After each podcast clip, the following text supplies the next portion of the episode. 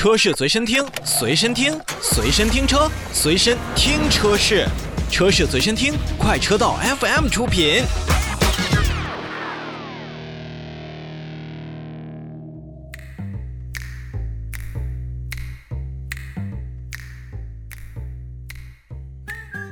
欢迎回来。那下面的时间呢，我们来为大家介绍今天节目当中的最后一台车型。这话说，如果不是全球汽车电动化浪潮如此猛烈，这批1964年就诞生的 p o r n i c a 的代表作福特的 Mustang，绝对想不到有一天自己也会充满电能。Pony Car 的诞生呢，实际上就是由于当时肌肉车太过昂贵，而百姓用车呢又太过索然无味的那个年代。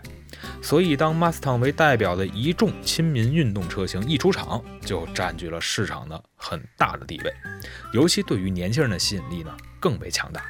而这种吸引力也一直持续了将近半个世纪，到现在也不曾褪去。不管在售的是四缸机还是八缸发动机，只要是看到 Mustang，大家都会说：“嚯，瞧这野马！”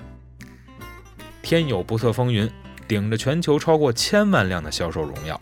当 Mustang 们还享受着阳光和沙滩的时候，来自硅谷、欧洲以及远方中国为代表的电动家们都已经开始了全球汽车电动化革命的浪潮。而面对越来越严苛的排放要求和能效指标，Mustang 似乎也需要改变。基于电动车型的特性和天生爱运动的基因，似乎把 Mustang 做成一款奔跑的电动车，这真是一个不错的选择。于是呢，福特公司说干就干，这一干呢，就把半个多世纪不曾改变的 Mustang 家族进行了革新。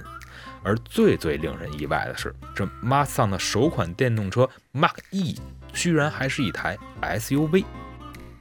经过两年的等待，福特的 Mustang Mark E 终于来到了国内市场，并且完全由长安福特来进行国产。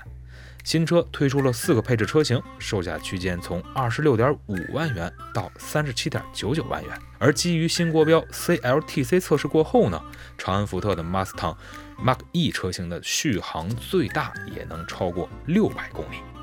生于 Mustang，终身 Mustang。虽然只是一台电动 SUV，长安福特的 Mustang Mark E 在外观当中还是保留了大量的 Mustang 的肌肉的元素。比如说，鲨鱼鼻前脸和经典的三柱形尾灯都在 Mark E 的车型上得以体现。同时呢，SUV 的车身更为厚重的优势，也让 Mark E 在侧面当中呢更能彰显更多的线条之美。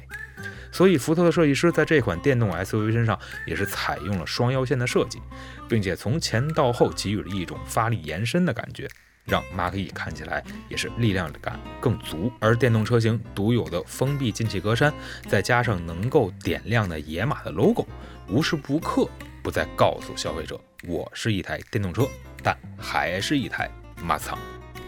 点开车门，福特 Mustang Mark E 的内饰呢，让人熟悉又陌生。熟悉的是，在福特的金牛座、锐界等车型当中呢，正在或者曾经使用过的竖状大屏占据了中控的主要面积。十点二英寸的全液晶仪表，再加上这块带有魔术按钮的十五点五英寸的中控屏，确实能让人过目不忘。但陌生的是，之前我们所熟悉的野马车型当中的内饰风格已经完全被改变。或许这一点上。喜欢 Mustang 的消费者心中难免会有些黯然神伤。当然了，作为电动车来说，它能提供给我们消费者的智能化的配备要远多于现在的内燃机车型。长安福特的 Mustang Mark E 也不例外。作为长安福特电动车事业部的首款产品，Mark E 不仅是在智能辅助驾驶，还是车机互联方面，可以说配置多多。不管是智能驾驶辅助硬件全系前装的六个摄像头和十七个雷达，还是全新一代的福特 Copilot 三六零智行驾驶辅助系统，长安福特的 Mustang Mark E 在智能驾驶方面都做到了将配置尽可能的标配。像刚才所提到的 Copilot 三六零智行驾驶辅助专业包，就包含了二十多项的智能驾驶辅助功能。比如说，全速域的自适应巡航、拥堵辅助驾驶、车道居中辅助、车道保持辅助以及变道辅助等等功能都是标配。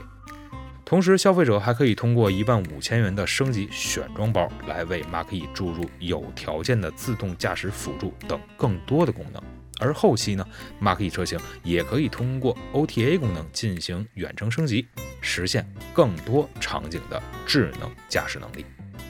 而在那个十五点五英寸的大屏当中呢，Think 加系统大家也是非常熟悉了，这是福特为国内市场专门定制的智行互联系统。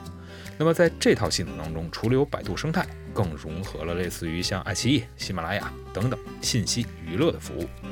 如果说 V 八发动机是肌肉车灵魂的话，那么 GT 两个字母对于福特来说更加意义深刻。既然能叫 Mustang，那就一定有着不错的运动基因。而这一次最贵的三十七万九千九的 GT Force Edition 车型，更是拥有了专属的蓝色车身、专属的标识以及二十英寸的大轮毂和倍耐力的 P Zero 轮胎。前后双电机的加持，更让这台 GT Force Edition 车型呢，有着三百五十九千瓦的最大功率和八百六十牛米的最大扭矩。福特也乐意将驾驶乐趣直接带回给智能电动车的用户们。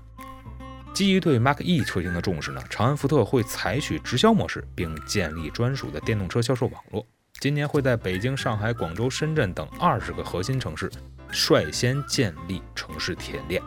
而电动车主更为关心的重点充电呢？除去福特会自有的一些充电网络之外呢，Mustang Mach-E 的用户还可以用 APP 接入三百四十多个城市的三十多万根公共充电桩。而未来汽车的快速充电网络也会向 Mach-E 用户进行开放。Pony Car 走过了半个多世纪，虽然在国内的价格呀已经落在了三十多万区间，但针对一般消费者来说还是有些遥远。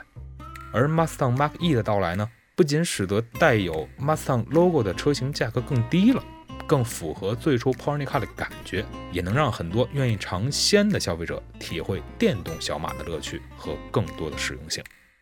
而最后问题来了，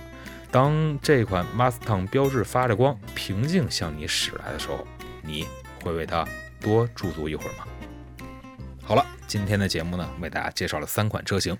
不知道这三款车型呢，大家是否都还比较感兴趣？啊，欢迎大家呢通过微信公号来与我们进行交流，在微信公号的地方去输入 A U T O F M 就可以找到我们了。那我们下期节目再见，拜拜。